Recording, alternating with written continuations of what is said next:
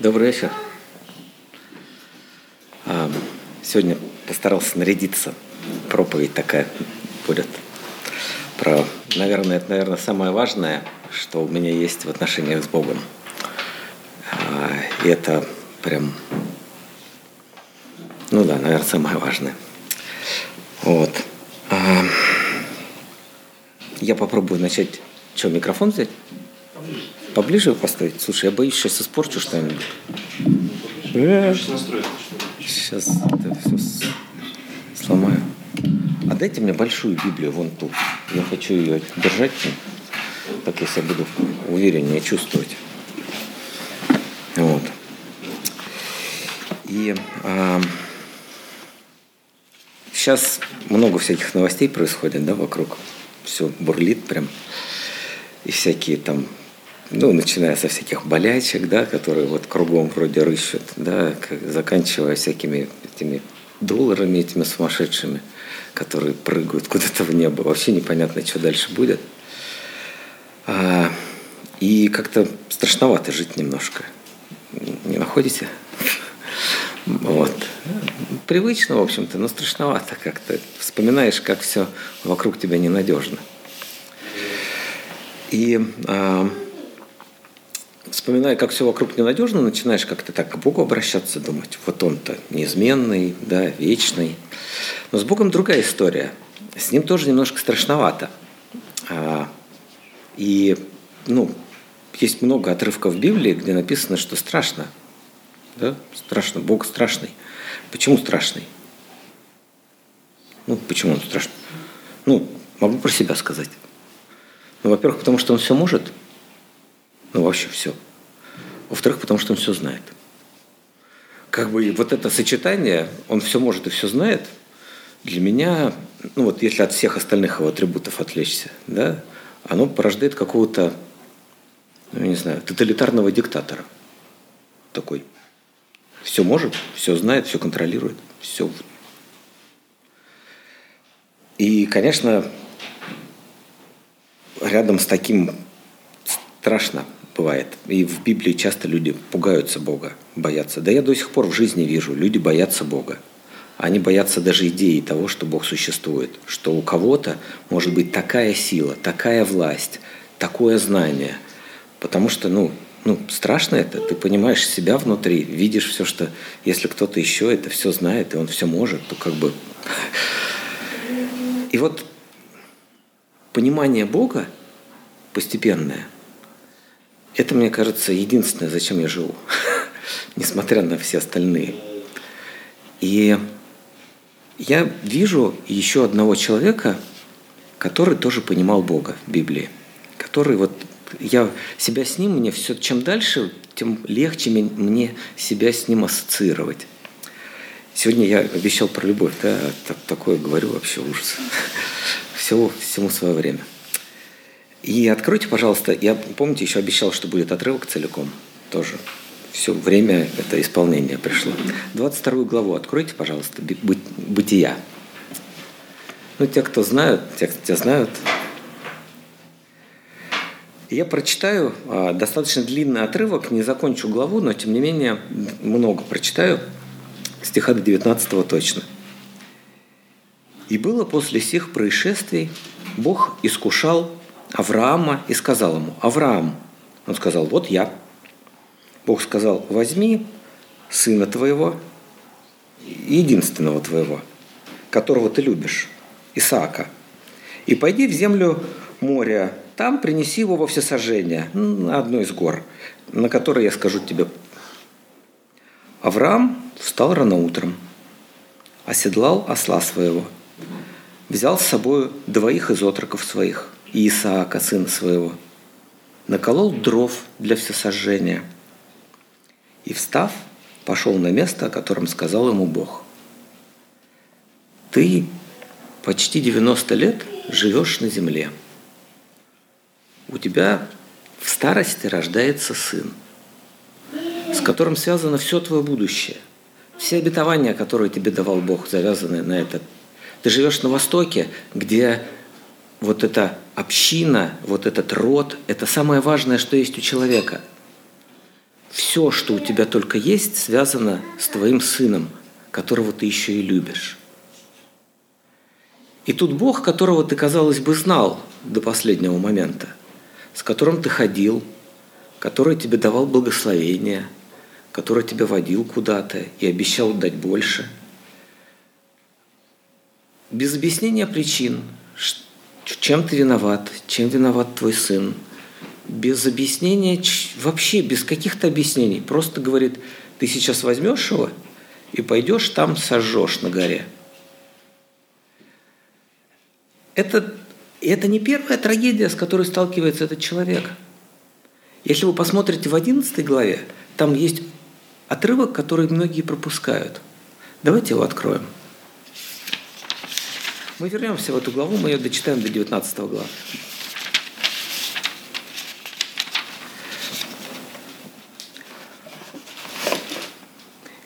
Это не первый раз, когда этот человек сталкивается с трагедией.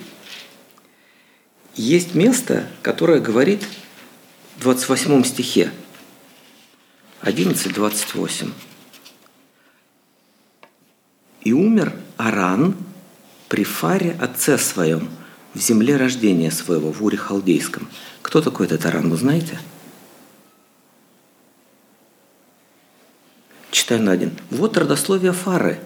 Фара родил Авраама, Нахора и Арана – Аран родил Лота. И умер Аран при Фаре, отце своем. Эта трагедия не первый раз посещает эту семью. И Аран никуда не вернулся. Аран умер. Человек, которого умер при его отце брат. Потом не случайно он возьмет с собой Лота – Видать, была какая-то близость между ними. Человек, переживший трагедию, сталкивается с тем, что сейчас он совершит то же самое своими руками. И вот этот Бог, который водил его, выглядит как тоталитарный диктатор. Без объяснения причин. Зачем, что, почему? Ты пойдешь. И он Три дня. Читаем дальше. На третий день, три дня, три ночи, они идут. И он все это время думает, что будет. Вот они дрова, вот сын. Три дня. Не просто пройди вот 10 километров. Зачем-то Бог его повел эти три дня. Это на самом деле интересные три дня, потому что на третий день Часто в Библии что-то на третий день происходит. Но здесь сейчас на третий день должна произойти трагедия. И на третий день Авраам возвел очи свои и увидел то место издалека. И сказал Авраам отрокам своим, «Останьтесь вы здесь со слом, а я и сын мой пойдем туда и поклонимся». Вот тут вот есть очень странное место. Мы его тоже пропускаем – тут есть что-то, мне кажется, что дает Аврааму силы 90 лет ему почти. Он идет убивать сына. Он состарился за эти три года за эти три дня еще на 90 лет, наверное. Но здесь есть что-то. И возвратимся к вам. Тут множественное число. Потом есть комментарий в посланиях вы знаете, да, что верую Авраам, да, что, что он веровал, что и, и воскресить. Помните, да, есть место, где э, в Новом Завете толкуется, как вот все это происходило. Но как бы до сих пор никто не воскресал в Библии, как вы знаете, да, и он просто верил, он просто верил вот этому Богу, который вот так странно выглядит. Вы должны понимать, что там происходит. Это не просто крушение надежд. Это полная катастрофа в отношениях с Богом. Где он жил? Кто вокруг него был? Вокруг него были люди. Их было много. Были священники этого Бога, Милхиседека. Помните, он его встречает. Я не помню, не буду сейчас а, вспоминать точное место, где-то у меня здесь записано, это не так важно. Он встречает Милхиседека, который тоже священник этого Бога. есть священники других богов. Знаете, как происходит язычество? Я его знаю изнутри. Я был язычником. Я в детстве приносил жертвы. Я был хорошим мальчиком, поэтому жертвы приносил не кровавые. И у меня было дерево. Я гулял с собакой. И однажды я принес и положил к этому дереву книжку. Стоял рядом с ним и загадывал желание. Потом я принес книжку побольше. Это сейчас выглядит как просто комедия. Но это было чистой воды язычество. Я каждый день гулял с собакой мимо этого дерева, и рано или поздно однажды я загадал рядом с ним какое-то желание. Потом я подумал, что ему надо бы принести что-нибудь. Я принес к нему книжечку. Я к нему однажды большую энциклоп... советскую энциклопедию припер. Это звучит смешно, если бы не было так грустно. В каждом из нас есть язычник. И когда мы остаемся сами по себе, мы а, становимся язычниками. А какие отношения у язычников с Богом? Они же очень простые, они же как с людьми. Ты мне, я тебе. Чем больше я тебе отдал, тем больше ты мне должен. Да? Что самое большое человек может отдать Богу? Детей. И то, что в Библии написано, что проводили детей своих через огонь, очень красивая такая синодальная фраза. Никакого отношения к нашим Ивана Купала не имеет. Никто никого не перепрыгивал через огонь. Их сжигали. Они просто... Вокруг него было полно язычников. Он жил, да, были священники Бога настоящего. И были другие. И они между собой отличались как? Еще Бог не вывел никого ни из какого Египта – да, когда-то давно была история, что, кажется, мы там жили в каком-то Эдеме, нас оттуда всех выгнали, потом был какой-то потоп, все это ушло. И вот они вокруг язычники, и вот один из этих богов говорит, что он другой. И вроде как он действительно другой какой-то, не похожий на вот этих всех языческих. И тут что он делает? Он делает то же самое. И вот эта мысль, неужели и ты такой же – она ну, то есть неужели на самом деле все это неправда, то, что я знаю про тебя? Вот это вот мы, как ты мог, Бог? Это, я часто слышу эти слова и сейчас. Как ты мог?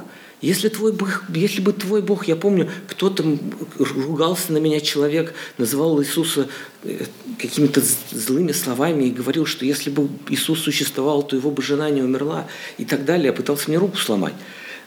Но это вопросы, которые задают не только где-то там чужие, это вопросы, которые мы тоже Богу задаем. И это вопрос, который задавал Авраам. И не просто, что в его жизнь трагедия пришла, у него под вопросом стало вообще все отношения с Богом. Как бы был Бог, с которым он жил. Это представьте себе, что сейчас вы, явится вам ангел и скажет принести ребенка в жертву. Это вообще ни в какие ворота не лезет вообще. Это не наш Бог. Это может быть что-то, то, что ну, для нас это будет абсолютно очевидно, что это какая-то сатанинская дрянь. Но там-то сомнений нету. И вот, вот эта вот мысль так и знал. Она к нам часто приходит. И вот он борется с ней. Он еще верит, он идет, понимаете? Это не просто поход обреченного человека. Есть два пути, по которым мы можем пойти. Мы можем пойти по пути обреченного человека, я все равно сделаю то, что должен, но это не тот поход – и вот эти слова, которые мне говорят, что мы вдвоем вернемся, это поход верующего человека. Вопреки всему вот этому мраку, который сейчас его окружает, вот этим ночам, которые он спит рядом с сыном, который должен умереть, вопреки всему вот этому, внутри него остается какая-то вера.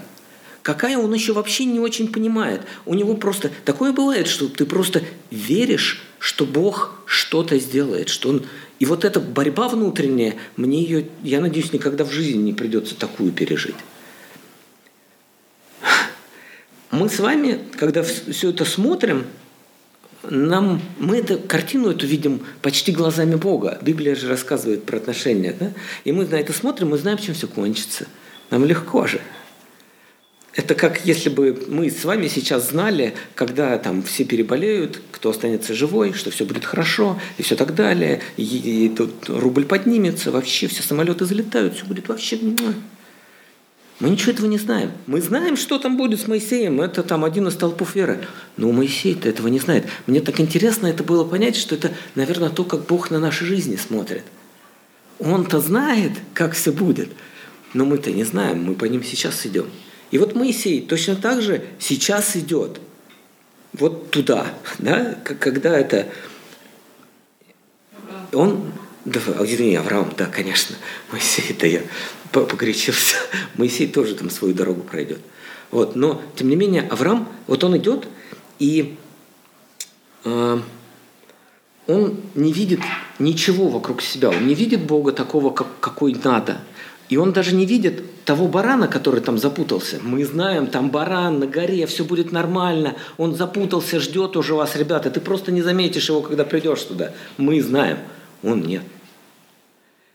И это то, что с нами происходит, когда мы по жизни идем. Мы не знаем. Это то, как раз о чем вера. И где тут любовь? Проповедь о любви, а я? Давайте пойдем дальше. Взял Авраам дрова для всесожжения и возложил на сына Исаака, сына своего, и взял в руки огонь и нож, и пошли оба вместе. И начал Исаак говорить Аврааму, отцу своему, и сказал, «Отец мой». Он отвечал, «Вот я, сын мой». Он сказал, «Вот огонь и дрова, а где же агнец для всесожжения?» Авраам сказал, Бог усмотрит себе акции для всесожжения, сын мой. И шли далее оба вместе. И пришли на место, о котором сказал ему Бог. И устроил там Авраам жертвенник, разложил дрова. И, связав сына своего Исаака, положил его на жертвенник поверх дров. И простер Авраам руку свою и взял нож, чтобы заколоть сына своего. Он все еще не видит барана – он мог его, его глаза могли открыться, когда они пришли на эту гору. Бог мог сказать, там, вот ленточка, молочина, ты прошел этот марафон. М-м. Это вообще, ну, то есть вот здесь я думаю, что я даже не знаю, что там внутри у него происходит. Но ангел Господень воззвал к нему с неба и сказал, Авраам, Авраам. Он сказал, вот я – Ангел сказал, не поднимай руки твои на отрока и не делай над ним ничего, ибо теперь я знаю, что боишься ты Бога, и не пожалел сына своего единственного для меня. И все это до сих пор выглядит немножко ужасно. С точки зрения того, что если бы мы смотрели на Бога только по этой истории, какие бы выводы вы сделали? Мучает. Он мучает Авраама захотел попробовать, позырить, что получится, вот такой вот, а вдруг сломается, а вдруг не сломается, ну-ка попробуем. Люди часто не видят Бога. Люди часто представляют Бога какими-то кусочками. И люди, я видал людей, которые Новый Завет читают и представляют себе Бога кусочками. Они берут, берут там, я не знаю, Иоанна 3,16. «Ибо так возлюбил Бог мир, что предал Сына Своего Единородного, да? Куда? Да? И говорят, ну вот, вот. И, и потом начинается вот эта вот та же самая миновщина. Да? То есть только вместо а, это, это разменного а, вот, э, дитя выступает уже Иисус. Но при этом Иисуса как-то отделяют от Бога и говорят, ну вот там, а, это, знаете, вот аналогию, я сейчас это буду страшные аналогии приводить. Представьте себе, что вы подросток. Вы с пацанами э, испортили дверь соседней квартиры и убежали. Ну, у вас-то дверь соседняя квартира. Здоровенный мужик, который живет в этой квартире, вас поймал и говорит, ты испортил мою дверь. И по закону я тебе сейчас как дам больно. Но что-то ты мне понравился. Зовет своего сына и говорит, вместо тебя дам ему. И как даст ему, После этого как вы будете относиться к этому здоровенному мужику? Ненормально. Он будет, я буду бояться его еще больше. Это не та картина, которую рисует Бог о себе. То есть извратить можно вообще все, что угодно. Что Ветхий Завет, что Новый Завет. Извратить можно все, что угодно. Бог себя в жертву принес. Не какого-то там сына. Себя. И это интересно, что на третий день происходит воскресение, потому что какая-то часть Авраама, она умирает там, когда ему говорят, что ты должен убить своего сына. И происходит вот здесь, происходит воскресение не просто сына. Здесь происходит на третий день воскресение каких-то отношений, которых раньше не было. И здесь появляется что-то, что рождается в нас, когда мы лучше узнаем Бога. Потому что просто прочитать «Я есть любовь», просто прочитать про любовь Бога – это ничего. Мы просто с вами не понимаем этих слов. Мы читаем, они в итоге приедаются, и мы это начинаем пропускать мимо. И если бы Бог сказал Аврааму – вот там вот приносят жертвы, но я не такой. Что бы Авраам узнал о Боге?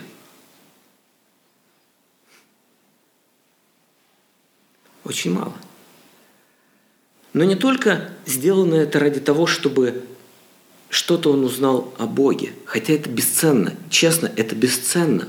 Это звучит ужасно, но это бесценно. Что-то узнать о Боге ценой вот таких моральных страданий – это бесценно. Но, не, но смотрите, что происходит дальше. Дальше картина, которая происходит, она меня вообще захватывает. И смотри, и вроде как ангел уже сказал, вот я, ангел сказал, не поднимай. Возвел Авраам очи свои, увидел, вот позади, вот он прям сзади был. Авен, запутавшийся в чаще рогами своими – Авраам подошел, взял Овна, принес его всесожжение вместо сына своего. Это был изначальный план. Бог не просто сказал, а, ну все, я передумал. Ерунда какая. Это был изначальный план. И Овен этот, это как записка, которая лежит, что записка, оставленная Богом этому человеку. Как ты совершаешь, собираешься сделать что-то, что может шокировать твоего супруга, что ты собираешься сделать что-то, и в какой-то момент он может подумать, что ты вообще сумасшедший. Ты пишешь на записке, и потом, когда все наконец доходит до конца, ты достаешь записку и говоришь, я это все приготовил. Это записка, которую оставил Бог ему. Этот баран там знак того, что Бог не просто в какой-то момент передумал, Он все это заготовил. Это не просто так. И, ну, и все, на этом можно было бы остановиться. Авраам что-то узнал о Боге. Но нет. Смотрите, что дальше.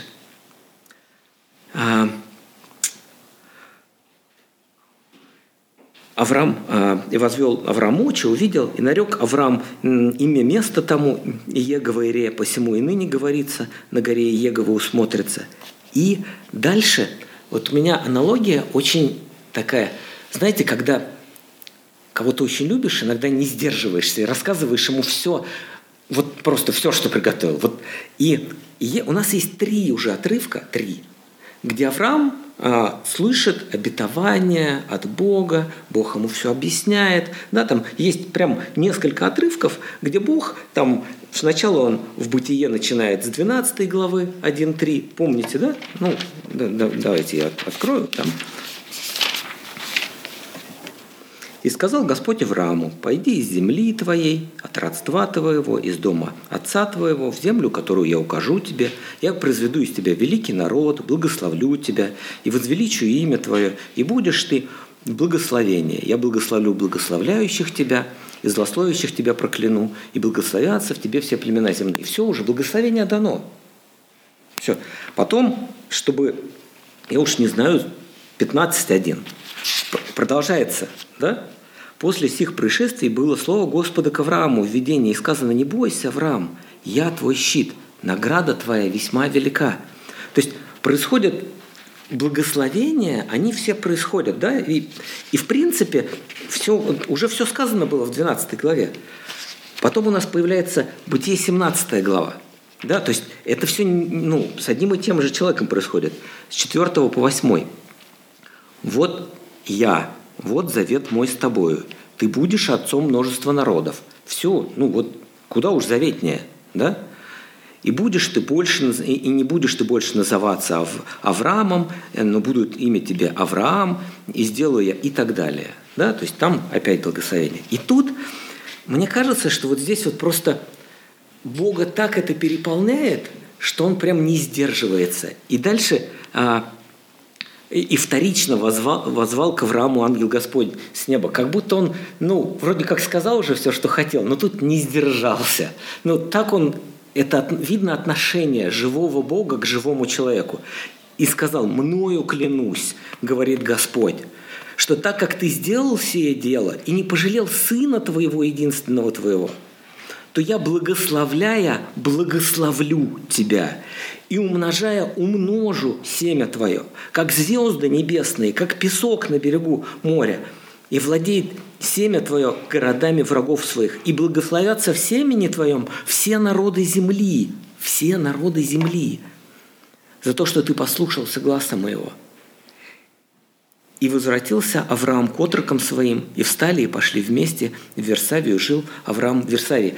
Понимаете, да? То есть все уже, благословение все сказано, но прорывается вот это вот отношение Бога к этому человеку. Благословляя, благословлю. И вот эти отношения как между любовью и смертью, они очень часто близкие. Да, вот пручальное кольцо на мне, тут есть секрет. Там внутри гравировка – а, песнь песней 8.6. Выведешь?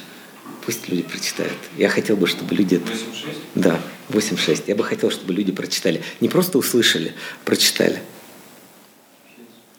Да. Положи меня, как печать на сердце твое, как перстень на руку твою.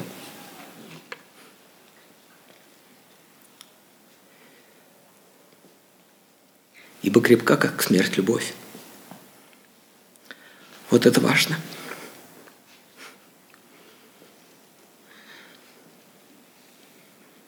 Да. И вот это отношение Бога к людям, оно очень близко.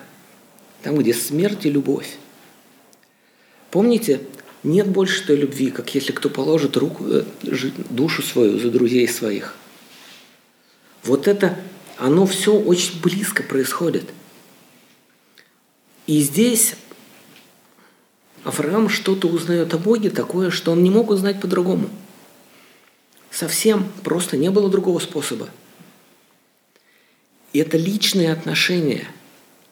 И эта история личных отношений, очень интимная, записана в Ветхом Завете для нас – Потому что наши личные, интимные отношения с Богом, они все вот на этом завязаны.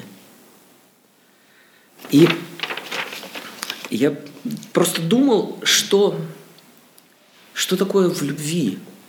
И для себя сделал несколько выводов. Я их делаю иногда из песен, потому что там, где твое сердце отзывается на что, если вообще это, если сердце ваше не вовлечено в процесс какой-то, то это, скорее всего, не любовь. Как бы вы это ни называли, если сердце не вовлечено в то, что происходит, то это, скорее всего, не любовь. Там должно быть сердце. Я не говорю о каких-то суперчувствах, не говорю о каких-то таких, ну, эмоциях. Я говорю о том, что является внутренностью человека, ядром его. И если эта любовь не разбивает ваше сердце хотя бы один раз – то эта любовь, наверное, не очень-то сильная. И когда она его разбивает, вы узнаете, что внутри. Вы узнаете, из чего вы сделаны. Вы узнаете, я часто утешаю себя, по край... словами, ну, по крайней мере, у меня в сердце живет Бог. И это то, что на самом деле дает мне опору. И это то, что дает, когда чувствуешь себя полным, как то плохих слов-то как-то не хочется говорить, люди слушают. Ничтожеством. Очень хорошее слово, спасибо. Когда чувствуешь себя полным ничтожеством, злым ничтожеством, единственное, что мне помогает, это то, что в сердце, несмотря на вот эту всю мерзость, живет Бог. И Он меня оттуда меняет. И даже когда я не меняюсь, Он все равно это делает. И мы с Ним... У каждого же свои отношения. У меня, я помню, вот до сих пор помню, сегодня какая-то очень эмоциональная проповедь. Я помню момент, который повернул мою жизнь в моих отношениях с Богом. Было, тогда было какое-то а, поветрие среди христиан, молчаливая молитва. Надо сидеть и молчать, и ждать, что Бог что-нибудь тебе в голове скажет. Очень модно было. А, и как-то я с одним скептиком, в общем, мы с ним вместе посидели, подумали, ну ладно, все вокруг молятся, давай мы посидим, подумаем тоже, может быть, что-нибудь нам Бог скажет. И вот мы посидели, час, сидели, смотрели друг на друга, как баран на новые ворота, как бы, чувствуешь себя очень неудобно. Вот, ну так, думаешь, думаешь. И вот в самом конце, мы сидели где-то у него в гостях, и посидели как-то, и в самом, в самом конце и мне, я не знаю, может быть, я, это трудно объяснить я вдруг понял э, три простых слова. И они даже как-то так эхом каким-то отозвались внутри, а потом это эхо начало внутри гулять, и постепенно сформировалось то, что вообще проводит, знаете, в жизни черты. Есть такие черты в жизни, у которых ты меряешь, вот моя жизнь до этой черты, а вот после. И три слова были «ты мне нравишься». Не про любовь даже, я ему нравлюсь. И сначала ты вообще не понимаешь, что он имел в виду. И со временем ты понимаешь, что это вообще единственное, на чем ты можешь сдержаться. Что я ему нравлюсь. Не, не просто любовь зла полюбишь и козла, а я ему нравлюсь. И Богу, Богу. Я же ему молился, ждал. И вот, это, вот эти слова, они перерождают меня. Но это мои отношения с ним, да? У вас же свои. И, и у Моисея, опять Моисей, да что ж, просто про Моисея тоже много читаю. И у Авраама то же самое. И я тоже думал, помните вот мысль это про тоталитарного диктатора? Кому при тоталитарном диктаторе хорошо жить? Самому диктатору это плохо жить, ему все контролировать нужно. Я придумал, кому хорошо жить при тоталитарном диктаторе. Знаете, кому? Семье тоталитарного диктатора. И если ты вдруг оказываешься в семье Бога, который гораздо больше, чем это ограниченное, все знает и все контролирует, он... Но тут происходит, мы же те же самые приемыши – и мы приемыши, потому что он нас выбрал. Мы ему нравимся. Вот, вот это все э, для меня очень важно понимать, что вот та, те страхи, которые меня окружают, помните, я со страхов начал, что вся эта ерунда, она отпадет. И на опору мне дает, вот помните, совершенно любовь изгоняет всякий страх в первом Иоанна. Да, вот это та самая совершенная любовь. Иоанна 4, 18, 19. Покажи, пусть прочитает народ.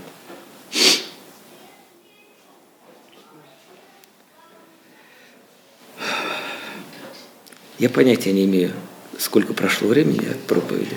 Нет, не надо, я справлюсь. 1 Иоанна 4, 18, 19. Первая? Первая. Кажется, кажется, первая, да. Четыре. 18 и 19, да. В любви нет страха.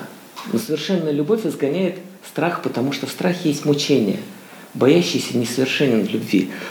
Он хочет избавить нас от этого мучения. Иногда, через, проходя через испытания, никто не любит испытания, я понимаю. Всем страшно проходить испытания. Всем страшно не пройти испытания. Испытание – это всегда больно. Испытание – это всегда тяжело. И, но это того стоит, потому что потом ты мало того, что узнаешь чуть-чуть Бога, чуть-чуть на следующий шаг. Я думаю, что я никогда не дойду до той вершины, которая была в отношениях между Авраамом и Богом, когда вот, вот ему, чтобы следующий шаг надо было сделать, надо было вот такое пережить. Наверное, я где-то там еще. Но все равно я каждый раз вот этих, в этих испытаниях мы узнаем Бога. И каждый раз после испытаний Он дает нам что-то всегда большее, как благословляя, благословлю. То есть и так, у него и так уже все было. Но Бог сказал, ну не, ну я не могу. Я должен, я, из него прям изливалось вот это. И то же самое с нами происходит, когда мы проходим эти испытания, они не даром. Не просто за то, чтобы узнать Бога близко, хотя этого достаточно. Они еще и приносят в нашу жизнь что-то. Какие-то благословения, какие-то удивительные радости, не знаю. И вот и давайте я прочитаю вам еще один отрывок. А, это римлянам,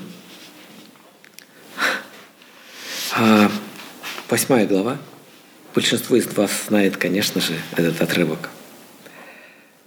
И, но я хочу все равно его прочитать вот целиком. А,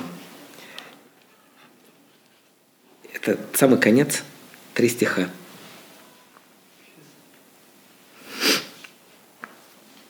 Там раньше всякие ужасы написаны, но сейчас вот хотелось бы прочитать вот эти три стиха, и потом помолиться я, наверное, не смогу дальше. Это уже все, что мог, сказал.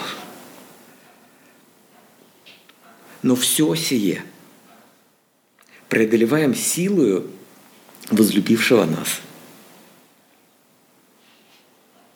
Ибо я уверен, что ни смерть, ни жизнь, ни ангелы, ни начало,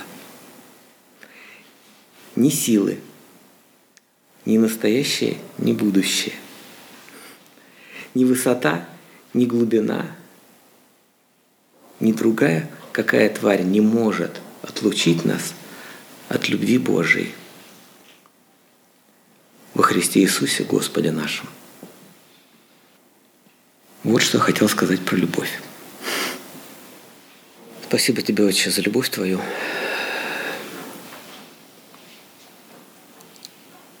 Спасибо большое. Дай нам ее видеть, пожалуйста. Дай нам ощутить ее и понять больше, пока мы здесь. И Слава тебе, Господи, что ты так прекрасен. Аминь.